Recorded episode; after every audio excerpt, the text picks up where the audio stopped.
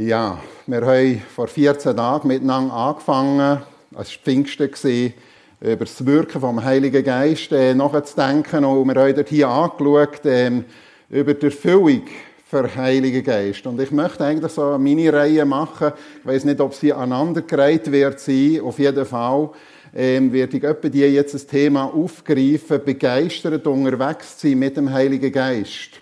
Weil das tatsächlich ein wichtiges Thema ist, auch für uns ganz speziell einfach zu merken, wie wichtig, wie nötig wir der Heilige Geist haben.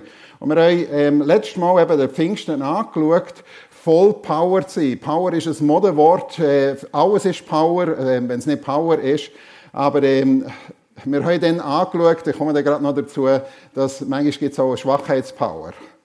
Und, aber Gott will uns antreiben mit seinem Heiligen Geist, Triebkraft. Und wir haben gesehen, Pneuma, also der Wind, der gebraucht wird für den Heiligen Geist, bedeutet auch Fahrwind. Also es ist gebraucht worden, das Wort, das äh, auch in der Schifffahrt, für Segelschiff. Und wenn wir wollen, angetrieben werden vom Heiligen Geist, dann bedeutet das, dass wir uns eben dem öffnen auch und wir uns wirklich treiben, antreiben vom Heiligen Geist. Und das bedeutet, als erstes haben wir angeschaut, dass wir ablegen. Ablegen von verschiedenen Sachen, von Wut und Unversöhnlichkeit. Es steht ja in der Bibel, achtet darauf, der Heilige Geist nicht zu betrüben, nicht zurückzuhalten.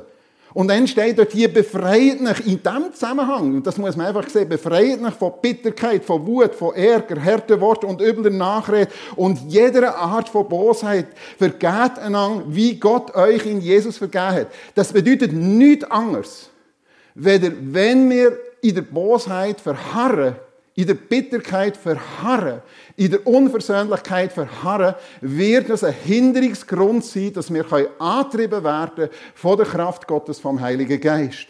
Und Gott lädt uns ein, dass wir das ablegen können. Und wir haben noch verschiedene andere Sachen angeschaut. Ihr könnt die Predigt nachhören oder nachlesen, was ihr euch immer wollt. Selbstzucht, Trägheit, Vergangenheitsbindungen ähm, und vor allem das Machbarkeitsverständnis. Das elende Machbarkeitsverständnis, wo der Paulus warnt, die Galater, wo so wieder in die Gesetzlichkeit abfallen, Wer hat euch durcheinander gebracht? Versteht es denn eigentlich wirklich nicht? Ihr habt im Heiligen Geist angefangen, das ist also möglich, dass wir im Heiligen Geist ein Leben angefangen haben und plötzlich dann wieder in Gesetzlichkeit und Machbarkeit äh, hineingehen. Und der Paulus hat niemand so scharf angegriffen in seinen Briefen wie Galater, weil das passiert ist. Und das zeigt die Dringlichkeit, dass wir äh, nicht meinen, selber müssen machen, machen, machen. Durch Gesetze und Formen und Normen legt ab. Ja, lass dich viel mehr erfüllen, viel mehr vom Geist Gottes erfüllen. Und der Paulus sagt, wie das, das vor allem passiert. Dass ihr seine unbegreifliche Gnade versteht, wo aus allem Maß fällt, wo man nie irgendwie erfassen wie groß die Gnade ist. Und auf diese Weise, nicht durchs Machen, nicht durchs Machen, sondern auf diese Weise mehr und mehr. Das ist ein Prozess. Das ist hier ein Prozess beschrieben. Lasst euch erfüllen. Das ist nicht einfach einmal abgeschlossen. Sozusagen so, du bekehrst dich, du hast eine Taufe vom Heiligen Geist in dem Moment, wo man sich bekehrt hat, wo der Heilige Geist in uns kommt. Und dann bist du einfach immer, hast du die Kraft. Nein, sondern das ist ein Prozess, mit der ganzen Gottesfülle erfüllt werden. Gott kann viel mehr tun, als wir von ihm erbitten oder uns nur vorstellen können. So groß ist seine Kraft. Und dann, und hier möchte ich eigentlich weiterfahren heute, wir sollen Befrachtung akzeptieren. Befrachtung, das haben wir angeschaut, das Wort, das wir brauchen oder das gebraucht wird, lässt nach erfüllen. Das Wort für Erfüllung, das ist ein Wort, das man auch in der Schiffssprache gebraucht hat. Nämlich, dass wir, das Bleroma, befrachtet werden mit einer Schiffslast, damit wir Tiefgang gewinnen. Und wir haben das ja anhand von der Alingi hier angeschaut. Äh, die Alingi 24 Tonnen schwer und 22 Tonnen sind unterhalb von der Wasserlinie, die sieht man hier nicht, die Kielbombe, 22 Tonnen.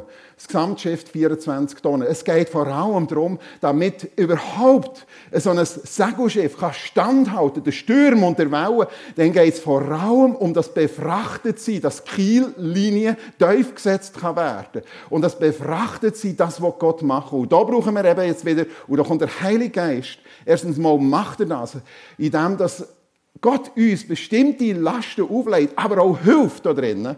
Und hier sind wir wieder beim Heiligen Geist, das kraftvolle Wirken vom Heiligen Geist, nämlich in der Fürsprache. Und das schauen wir heute Morgen an. Hilf für Hilflose. Ein liebevoller Helfer und Tröster. Das ist der Heilige Geist. Das Wort für einen Heiligen Geist, das gebraucht wird, ist Tröster, ist Beistand, ist Fürsprecher, ist Tröster. Der Paraklet. Das bedeutet das Wort.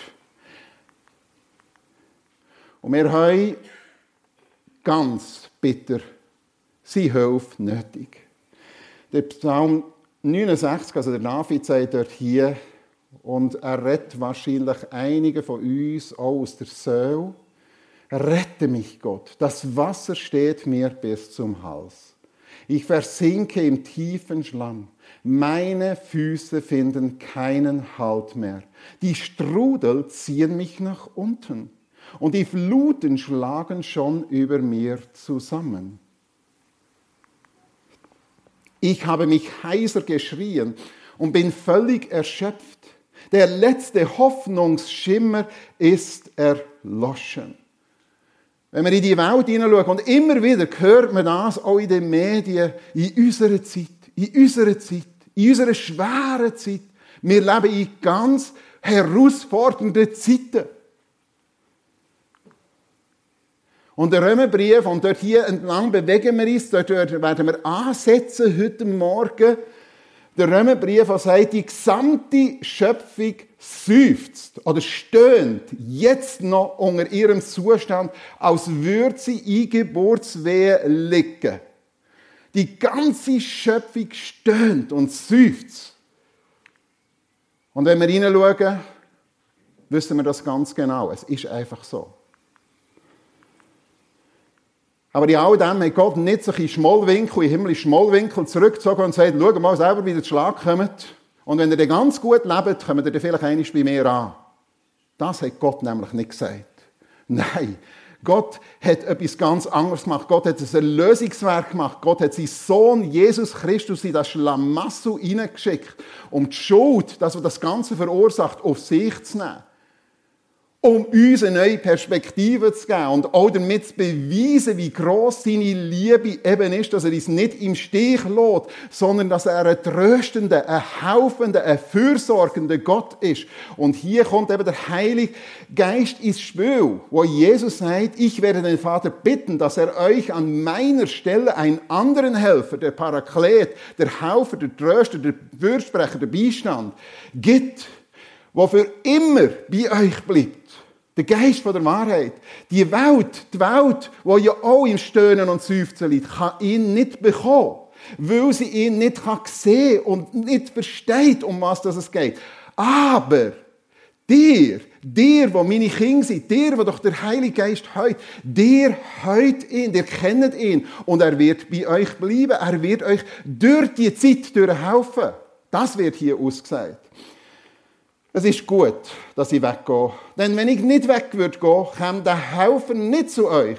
Aber wenn ich gehe, dann werde ich euch ihn schicken. Und er ist gekommen ab Pfingsten. Und in Jesaja im Alten Testament 38, Vers 17 steht, bitteres Leid hatte mich erfüllt, du, du, Gott, du aber hast dich mir herzlich angenommen.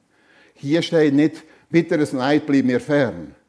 Bitteres Leid hat mich erfüllt. Aber du, hast sich mir herzlich angenommen. Wir werden in unserer Hilflosigkeit durchdreht. durch die Hilflosigkeit trägt. In unserer Hilflosigkeit, und das haben wir kürzlich, ich muss das ganz kurz sagen, haben wir das in einem Gebetsabend, habe ich schon mal ganz kurz das angerissen in ihrer Andacht und ich möchte es aber verteufeln, weil es so unglaublich wichtig ist für uns. Weil das ganz ein wichtiger Lehrpunkt ist für uns Christen. Unsere Hilflosigkeit besteht dort drin, dass wir eben in den Nöten innen sind und dass unsere Gebete defizitär sind. Und sogar wir, und sogar wir, denen Gott doch bereits seinen Geist gegeben hat, seufzen. Und jetzt müssen wir gut heranschauen. Ich, ich merke einfach immer wieder, das wird man wie überspringen, überlesen, das möchte man nicht wahrhaben. Was hier steht. Seufzen, auch wir seufzen. In der gefallenen Schöpfung, weil die volle Verwirklichung dessen noch aussteht, wozu wir als Kinder Gottes bestimmt sind. Und das sollten wir nicht einfach in die Ohren schreiben. Es ist einfach so. Wir kommen nicht zum Glauben und dann schweben wir auf Wolke 7 über alle Schlaglöcher vom Leben hinweg und kommen dann so im Himmel an. Nein, sondern auch wir. Wir leiden. Und jetzt kommt's. Dabei hilft uns der Geist Gottes in all unseren Nöten und Schwächen denn wir wissen ja nicht einmal, worum und wie wir beten sollen, damit es Gott gefällt. Furchtbar. Da sind wir in Nöten, in Schwächen, in Problemen, wo wir fast ertrinken, wie es der David sagt, fast untergehen. Und jetzt sagt uns hier, und manchmal wissen wir nicht einmal, wie beten. Nun, wenn ein Mensch zum Glauben an Jesus Christus kommt, ihn annimmt als Retter, ihm seine Sünden bekennt, dann sagt die dann wird er ein Kind Gottes. Dann kann er mit Gott in eine Beziehung hineintreten. Aber dann tun wir eigentlich wie ein fremdes Territorium betreten. Und insbesondere im Gebet, das ist eine Art wie eine Fremdsprache. Wir sind mit Gott im Gespräch und darum brauchen wir der Heilige Geist.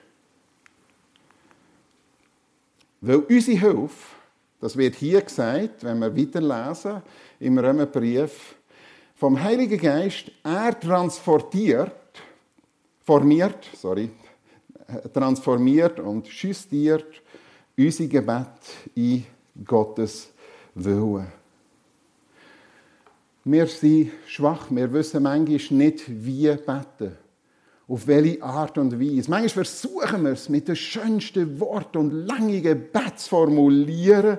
Manchmal versuchen wir sie in der Anstrengung, möglichst ein guter Mensch zu sein. Und, und dann, ja, dann können wir vielleicht Gott gnädig stimmen, dass er unsere Gebet doch noch erhört. Oder dieses oder jenes tun, damit es doch zu einer Gebetserhörung kommt. Aber hier wird gesagt, wir sind einfach schwach und die Bibel macht klar und deutlich, ihr seid voller Schwächen und Fehler. Ob schon ich manchmal bei manchen Christen den Eindruck habe, sie erwecken äh, den Eindruck so als Engelsanwärter mit heiligen Schein. Aber letztendlich haben wir moralische, soziale und gesundheitliche Defizite. Ich sage es immer wieder so, und da nehme ich mir rein, wir verheimlichen unsere Sünden und Schuld. Wir verstecken unsere Schwächen, niemand darf es sehen und wir maskieren unsere Fehler. Vielmal sind wir so unterwegs. Du vielleicht nicht, aber ich manchmal. Niemand darf sehen, die fehlende Liebe. Und vielleicht wieder über diese oder jene Herz zieht hingedurch. Lieblosigkeit. Das ist einfach nicht recht. Zweifel. Fehlverhalten fehlende Vergebungsbereitschaft und so weiter. Wir sind so voller Fehler und Schwächen, aber niemand soll es sehen, niemand darf es wissen. Und dann kommt hier der Paulus und sagt, und dann haben wir noch ein anderes Problem, wir wissen nicht, wie beten in unserer Schwäche. Was? Das wissen wir ja schon. Wir formulieren doch ganz klar, was wir wollen. Ganz klar. Wir haben unsere Anliegen und die formulieren wir auch so. Das ist auch richtig. Keine Angst, da kommt nichts, wo der Angst machen muss. Nein, es heißt hier, deshalb hilft uns der Heilige Geist und betet für uns. Er bringt das zum Ausdruck, was wir mit unseren Worten nicht sagen, nicht können formulieren. Er bittet für uns, wie es dem Willen Gottes entspricht. Das heißt, der Heilige Geist nimmt unsere Gebet, erklärt sie, er korrigiert sie, er justiert sie und manchmal tut er es dann auch kürzen, bin ich überzeugt. Äh, äh, aber auf jeden Fall macht, nimmt er unsere Gebete und es ist wichtig, dass wir beten. Äh, aber er macht etwas mit unseren Gebet. Das steht hier. Was wir nicht in Wort fassen können, weil uns eben die Informationen fehlen, die ganzen Daten und äh, muss jemand da sein, der die ganzen Hintergrundinformationen, die in die Zukunft hineinschauen, die die ganzen Zusammenhänge kennen, da muss jemand jetzt unsere Gebet nehmen und so vor Gott bringen, dass es eben genau dem entspricht. Und genau das macht der Heilige Geist. Der Heilige Geist ist die dritte Person von Gott. Und das ist seine Funktion. Wir wissen die Informationen nicht, uns fehlen sie eben, wir sind schwach. Aber ist es denn nicht unglaublich tröstlich? Hey, ist es nicht unglaublich tröstlich, was hier steht? Er bringt unser Gebet vor Gott, dass sie im Willen Gottes entsprechen. Ein Beispiel. Haben wir letztes Mal eben angeschaut. Darum habe ich gesagt, wir setzen wieder ein. Hier. Mir ist ein Leiden auferlegt worden und bei dem ist mein Körper wie von einem Stachel durchbohrt worden. Und ich habe dreimal zum Herrn gebetet, dass er mich davor befreit. Ich glaube, das ist nicht so ein Gebet gewesen, äh, für Speis und Trank und nachher noch, und nimm mir doch meine Krankheit weg oder mein Pfau oder was auch immer. Äh, ich glaube, dass da hier sehr viel mehr wahrscheinlich. Ich kann mir gerade vorstellen, dass der, der, der Paulus sein Team mit eingebunden hat und vielleicht sogar eine Fastenwoche gemacht hat. Und weil ihm das so ein Anliegen war, weil es ihn in seinem Auftrag gehindert hat, und in seiner Persönlichkeit hat er sich behindert gefühlt mit einem Pfau im Fleisch. Und dreimal hat er einen Anlauf genommen, um der Herz zu bestürmen. Nimm mir doch das bitte weg. Und dann kommen wir ein bisschen dahinter, dass das irgendwie eben anders läuft. Doch, der Herr hat zu mir gesagt, der frage mich, was ist denn beim Herr angekommen? Doch der Herr hat zu mir gesagt, meine Gnade ist alles, was du brauchst, denn meine Kraft, und da haben wir wieder die Dynamik, die Dynamis vom Heiligen Geist, kommt in der Schwachheit zur Vollauswirkung, die Befrachtung. Und dann sagt er, ja, ich kann es von ganzem Herzen akzeptieren. Und hier möchte ich an mich appellieren. Ich habe also meine Pfau, kann ich gerade sagen. Ich habe meine Pfau.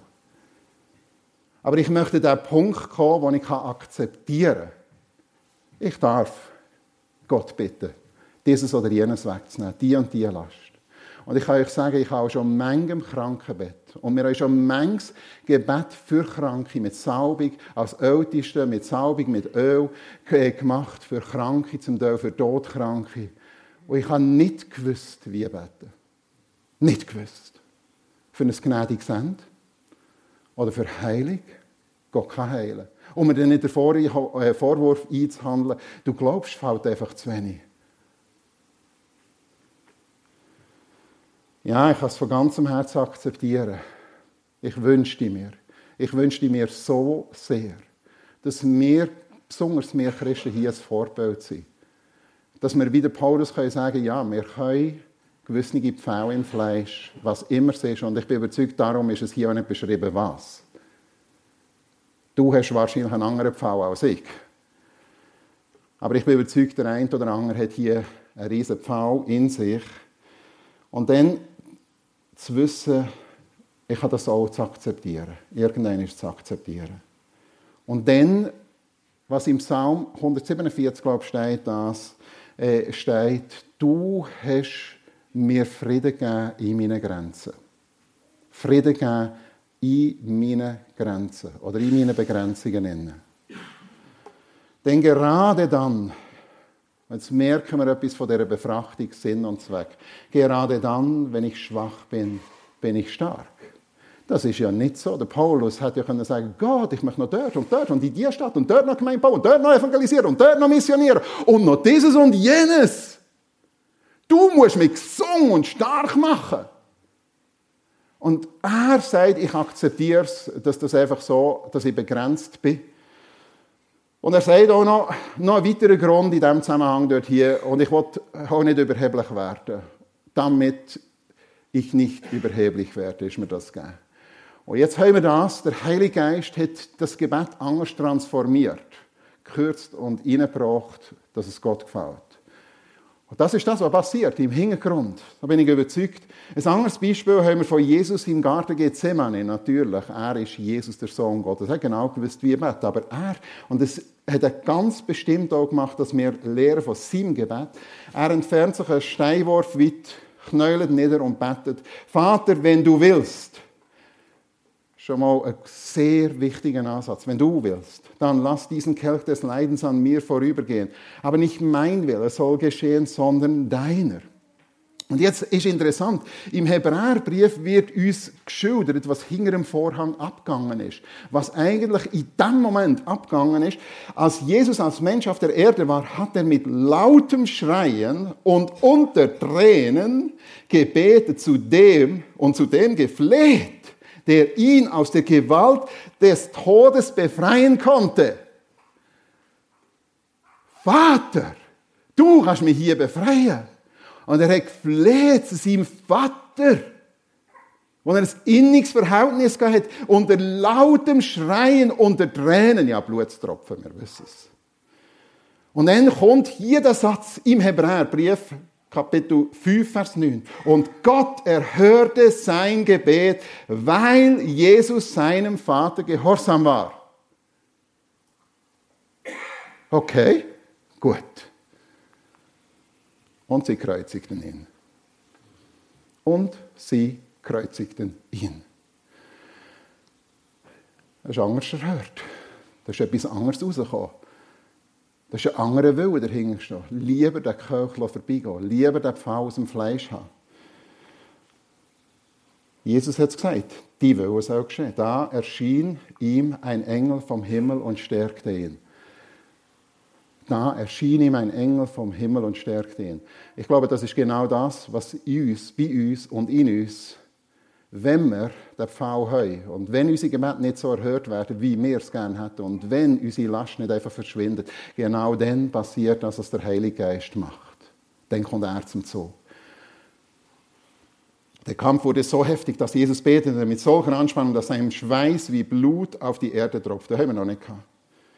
Darum ist die Frage, Gottes Willen, nach Gottes Willen beten. Er verfolgt einen anderen, einen höheren, einen Masterplan.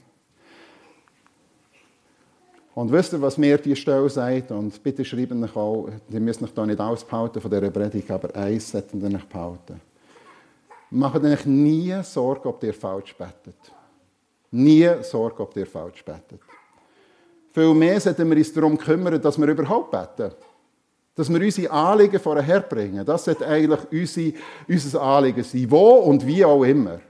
Und auf welche Art auch immer. Und wie lang das die Gebete und wie schön formuliert oder eben nicht schön formuliert sind. Meinst du, sie wird nur gestammelt, die Gebete? Kommen wir noch gerade dazu. Er hilft in unseren Schwächen und nicht in unseren Absenzen. Er hilft in unseren Schwächen, aber nicht in unseren Absenzen. Er möchte, dass wir unser Herz bei ihm ausschütten. Es tut uns gut und es ist eine Ehre für Gott, dass wir es ihm anvertrauen. Und dann ist ganz wichtig, wir werden sowas von verstanden. Wir wissen, dass die gesamte Schöpfung bis zum heutigen Tag seufzt und unter Geburtswehen liegt. Nichts ist mehr verständlich als diese Tatsache. Die ganze Schöpfung seufzt. Der alte Planet Erde, wo wir drauf leben, seufzt. Wie unter Geburtsschmerzen. Naturkatastrophen, der Tod und Krankheiten, wissen wir in dieser Stunde, ja, heute sind wir vielleicht mehr als eine Stunde da, in dieser Stunde sterben auf der Welt 10.000 Menschen. Jeden Tag plus minus eine Viertelmillion Menschen, die sterben. Das ist Realität. Das ist unser Planet Erde. Wir haben Naturkatastrophen, wir haben Erben, wir haben Kriege wo Menschen sich selber Leiden zuführen und Staudämme sprengen und was weiß ich was alles. Aber wir haben Hungersnöte, wir haben Dürren und Hitze und wir haben Waldbrände. Wir wissen es. Die Welt leidet. Und dann eben noch einmal, und sogar wir. Wir. Wir. Oh, und sogar wir. Er sagt so hier, und sogar wir. Das ist so wie, und sogar wir leiden darunter. Ja, wir sind nicht ausgenommen. Wir haben unseren Alterungsprozess und unsere Gebrechen und eines Tages werden wir hier Abschied nehmen, jeder von uns.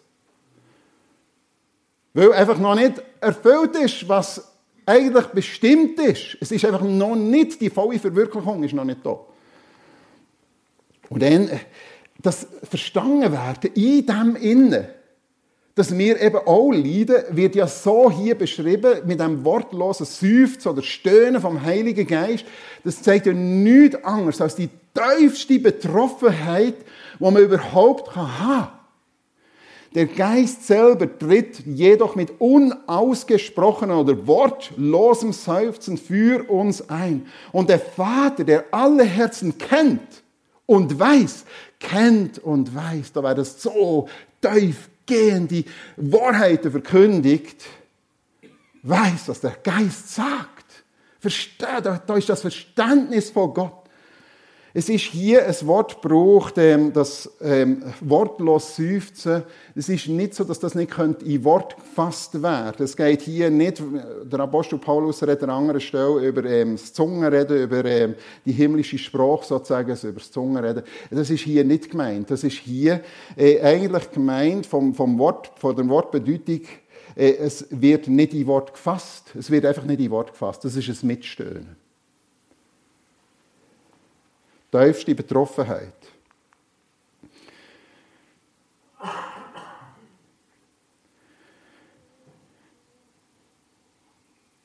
Jesus, als er die Menschen gesehen hat in Israel, wo sie wie verlorene Schafe, die sie verstrickt und für, äh, im Strüpf äh, verhangen sind, heisst und es kümmerte ihn.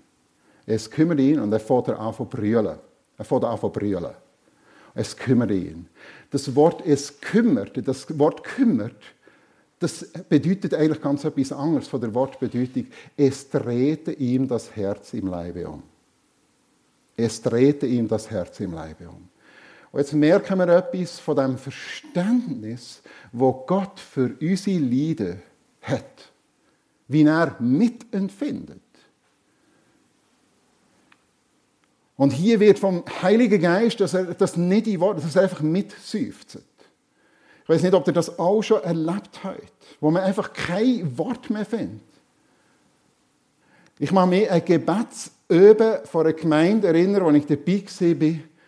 Da ist kaum mehr gebetet werden. Das ist wirklich, das ist einfach, wir sind auf den Knien und es ist einfach brüllt worden. Es ist einfach brüllt worden. Und dann merkt man etwas von dem, was hier steht und alles wissen ja, man kann es nicht mehr in Wort fassen, wir können es nicht mehr in Wort fassen.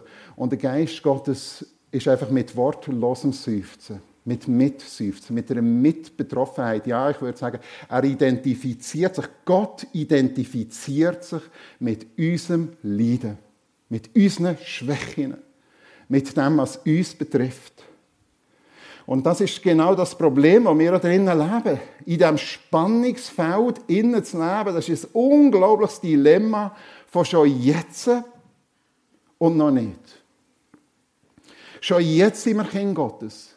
Schon jetzt haben wir eine direkte Verbindung zu dem Gott, der sagt, ich liebe euch wie mein einziger und geliebter Sohn. Genauso. Ich liebe euch nicht weniger. Nicht weniger. Ich habe mir so vorgestellt, es gibt ja so die Situationen, wo das eigene Kind plötzlich im Spital ist, angehängt an Schläuche und vielleicht brüllt, muss ich wirklich mich operieren und wir wissen, was da aufs Kind zukommt und vielleicht eine Chemo. Ich habe mit einer Familie Kontakt über, über lange Zeit, äh, die Chemo und das unglaubliche Leiden. Wie man da mitgeht als Eltern.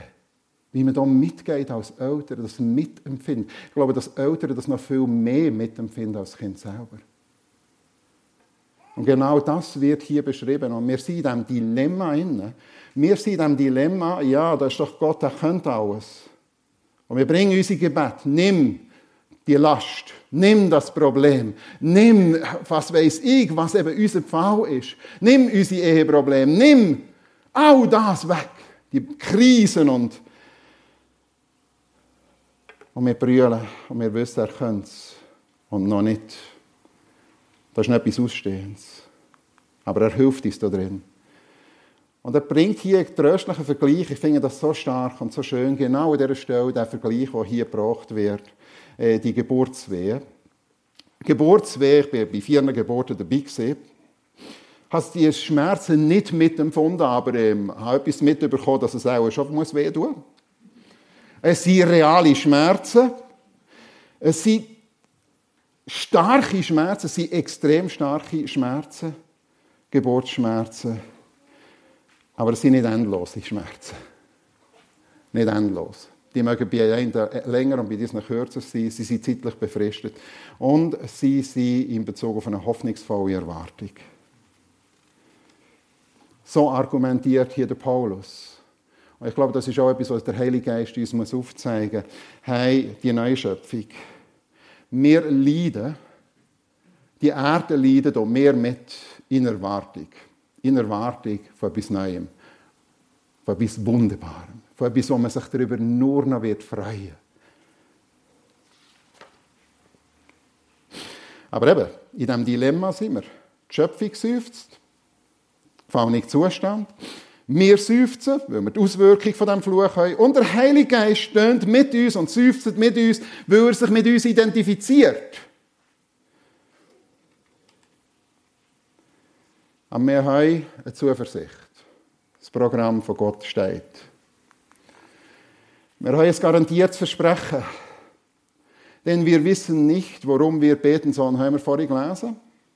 Und dann kommt in Römer 8, 28, wir wissen aber, wir wissen nicht, wir wissen aber, wir wissen nicht. Wir wissen aber. Äh, was ist jetzt das da für eine Verwirrung? Ähm, nein, wir wissen nicht die Einzelheiten, was Gott in unserem Leben macht. Warum die Beziehungskrise? Warum ein schwieriger äh, Arbeitsplatz? Warum die Krankheit? Warum wird unser geliebter Mensch entrissen? Warum der Unfall? Warum das finanzielle ähm, Desaster? Wir wissen es nicht.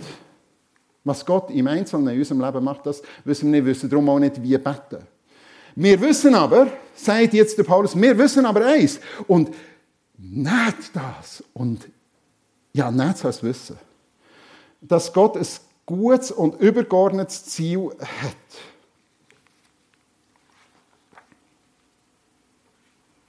Übrigens ist jetzt interessant, der Vers, der ja hier kommt, wir wissen aber, dass denen, die Gott lieben und nach seinem Willen zu ihm gehören, alle Dinge zum Guten mitwirken. Das wissen wir, den Vers haben wir schon, da kennen wir auswendig, aber er steht in dem Zusammenhang, was vorher steht, das kommt nämlich dort hier im Griechischen, das Bindewort, also und. Und wir wissen, das Bindewort. Das wird in Zusammenhang gebracht. Und wir müssen drum, drum wissen wir es. Weil das passiert, weil der Heilige Geist unsere Gebet vor Gott bringt, dass sie eben stimmen und drum und darum wissen wir, können wir wissen. Das ist eine Synergie, ein Zusammenwirken von verschiedenen Stoffen. Also das, das Wort Synergeo, wo da hier ähm, steht, das ist ein Mitwirken, muss da hier eigentlich stehen, ein Mitwirken, ein Zusammenwirken, eben Synergie, wir kennen das, wo eben als Gesamtsumme von den einzelnen Komponenten zu etwas Gutem führt. Es kommt auf die richtige Kombination von diesen schädlichen Stoffen an. Und ich möchte das hier mit Natrium äh, sagen, hochexplosiv und Chlorid, extrem giftig. Ihr werdet es heute beim Grillieren ganz bestimmt zu euch nehmen. Kochsalz. Das brauchen wir auch. Nehmen wir zu uns.